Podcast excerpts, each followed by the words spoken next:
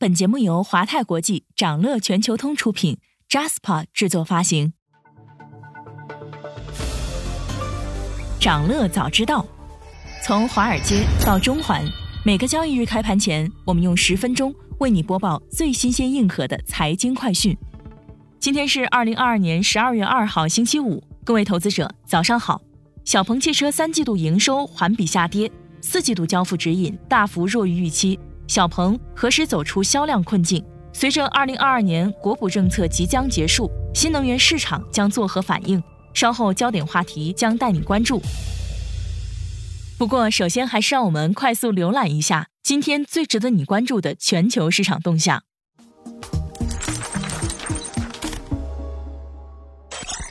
港股三大指数小幅收涨，新能源车全天维持强势，港股市场呈现大幅震荡走势。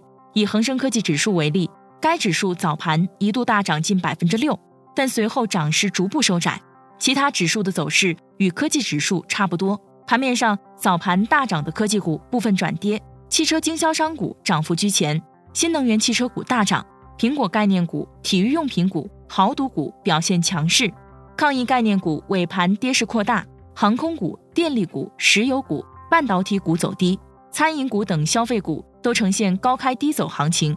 分析认为啊，目前港股指数层面在大幅上涨的空间暂时不大，后续行情会比较波动，更多将是不同板块的结构性行情。优化防疫是大方向。此外，人员流动增加有利保险的销售，而房地产政策回暖有助于改善保险公司的权益及债券投资。美国商务部数据显示，美国十月 PCE 物价指数同比增长百分之五。为连续第四个月放缓，但仍处于一九八三年来最高水平。工资通胀螺旋上行风险加剧，个人储蓄率暴跌至十七年来最低水平。此外，最新数据显示，美国十一月 ISM 和 Market 制造业指数均陷入萎缩，创下二零二零年五月以来的新低。其中，ISM 制造业指数为四十九，Market 制造业 PMI 中值为四十七点七。数据发布后，美股短线快速走低。三大股指全线转跌，截至收盘，美股三大指数涨跌不一，热门中概股多数下跌，标普五百指数的十一个板块多数收跌，金融板块跌百分之零点七一，表现最差。美国十年期国债收益率下跌十个基点，报百分之三点五。美国房租创五年来最大降幅，连续第三个月下滑。随着美联储持续激进加息，美国住房市场继续冷却。租金指数连续第三个月下降，未来可能进一步走低。数据显示，美国租金指数下降了百分之一，是二零一七年以来降幅最大的一次。分析认为，未来几个月租金可能会继续下降。全球需求疲软，欧洲、亚洲 PMI 数据持续报警。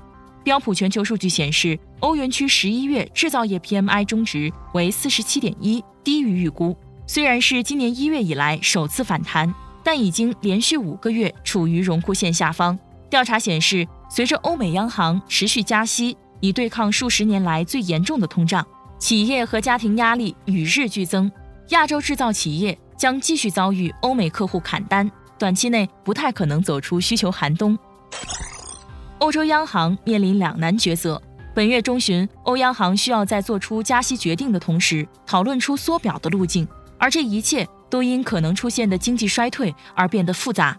未来抗通胀的背景将从中性环境转变为抑制经济增长的环境。在这一情境下，需要决定加息的终点在哪里。尽管利率仍将是最重要的工具，但欧央行也需要解决如何开始抛售数万亿欧元债券的问题，即量化紧缩。全球债务成本飙升，经济和金融市场风险骤增。国际金融协会的报告显示。三季度全球债务总额为二百九十万亿美元，比十年前增加了三分之一以上。全球金融体系中的某些组成部分可能面临崩溃，央行更高的利率会迅速传导到已经负债累累的家庭身上，比如加拿大、澳大利亚和韩国。当债务成本飙升，违约同时飙升，更多企业将资不抵债。穆迪估计，全球垃圾债明年的违约率将翻一番。想了解更多新鲜资讯，与牛人探讨投资干货，欢迎进入掌乐全球通 App。掌乐全球通是华泰国际旗下自主研发的一站式财富管理平台，为全球华人投资者提供港、美、A 股及新加坡市场的股票交易、公募基金、ETF、保险、智能投顾等多元化金融产品及服务。点击节目 show notes 中的链接，现在就一键直达掌乐全球通。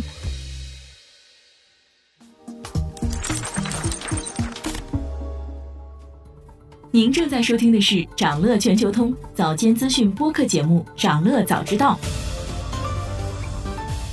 在快速浏览了今天盘前最重要的市场动向后，我们进入今天的焦点话题。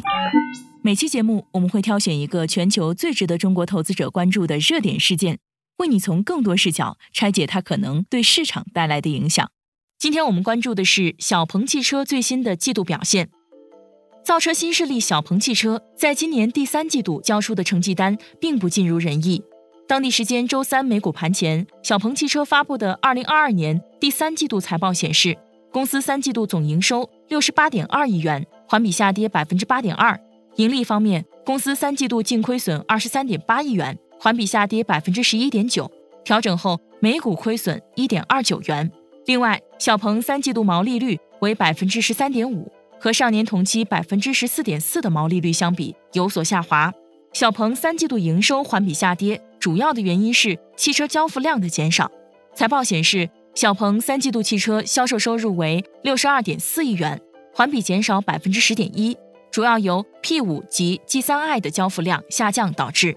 整个三季度小鹏的交付总量达到二点九六万辆，低于市场预期。小鹏的交付数据究竟有多疲软？让我们对比一下十月造车新势力们的销量。十月，小鹏汽车的总交付量为五千一百零一台，环比减少三千三百六十七台。同时，十月份也是小鹏汽车连续第三个月月销量不足一万台。相比之下，传统车企打造的新能源品牌更令人眼前一亮。广汽埃安已突破三万辆的月销量，领跑十月榜单。今年以来的累计销量达到了二十一万余台。吉利旗下的极氪汽车。其十月交付量有一万多台，同比上涨幅度达到惊人的百分之四千九百八十四点九二。接下来的第四季度，小鹏汽车预计交付量将在两万至两万一千辆之间，大幅低于市场预估的四万三千四百辆。不过，公司管理层表示，四季度受产能爬坡等多方面的影响，十一月的交付量不少于五千八百台，十二月交付量有望大幅回升，重回万台水平。尽管小鹏汽车的四季度汽车交付指引大幅的少于之前的预期，但是在三季度财报公布且暗示交付量下降可能见底，有希望反弹之后，小鹏汽车每股收涨近百分之五十，其他电动汽车股同样大涨，蔚来汽车收涨近百分之二十二，理想汽车涨近百分之十九。值得一提的是，受财报公布当日美股市场的带动，第二天小鹏汽车港股也一度涨超百分之二十八。除了最新公布财报的影响，小鹏汽车的股价表现还和一则关于燃油车购置税的传闻有关。本周三，有市场传闻表示，定于今年底终止的国内新能源汽车补贴，明年将会延续百分之五十，燃油车购置税减征政策将完整延续。不过，最近还没有相关政策落地。有机构明确指出，这一则市场传闻具有不确定性。在此之前，根据财政部、工信部等四部委发布的。关于二零二二年新能源汽车推广应用财政补贴政策的通知，新能源汽车购置补贴政策将于二零二二年底终止。二零二二年十二月三十一号之后上牌的车辆不再给予补贴。随着二零二二年新能源车补贴政策接近尾声，车企也陆续推出促销活动，吸引购车者。本周三，小鹏汽车就推出限时保价政策，承诺在二零二二年十二月三十一号二十四时前。完成定金支付的订单都可以享受二零二二年国家新能源补贴，而由于上牌时间导致的补贴差额将由小鹏汽车承担。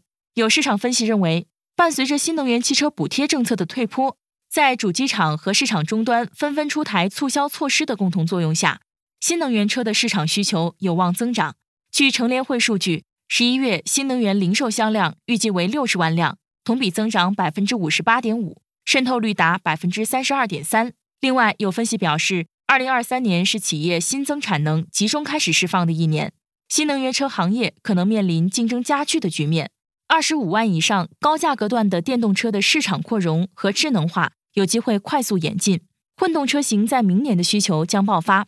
在竞争日益激烈的预期之下，小鹏汽车在三季度财报公布后的电话会上也透露了公司未来的方向。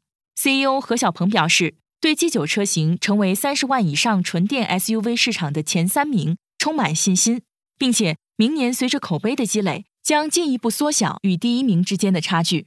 除此之外，小鹏计划在明年三季度推出下一代智能辅助驾驶系统，支持在数十个城市落地。摩根士丹利分析师蒂姆肖认为，小鹏汽车明年的计划令外界有更清晰的了解，即将恢复市场的信心。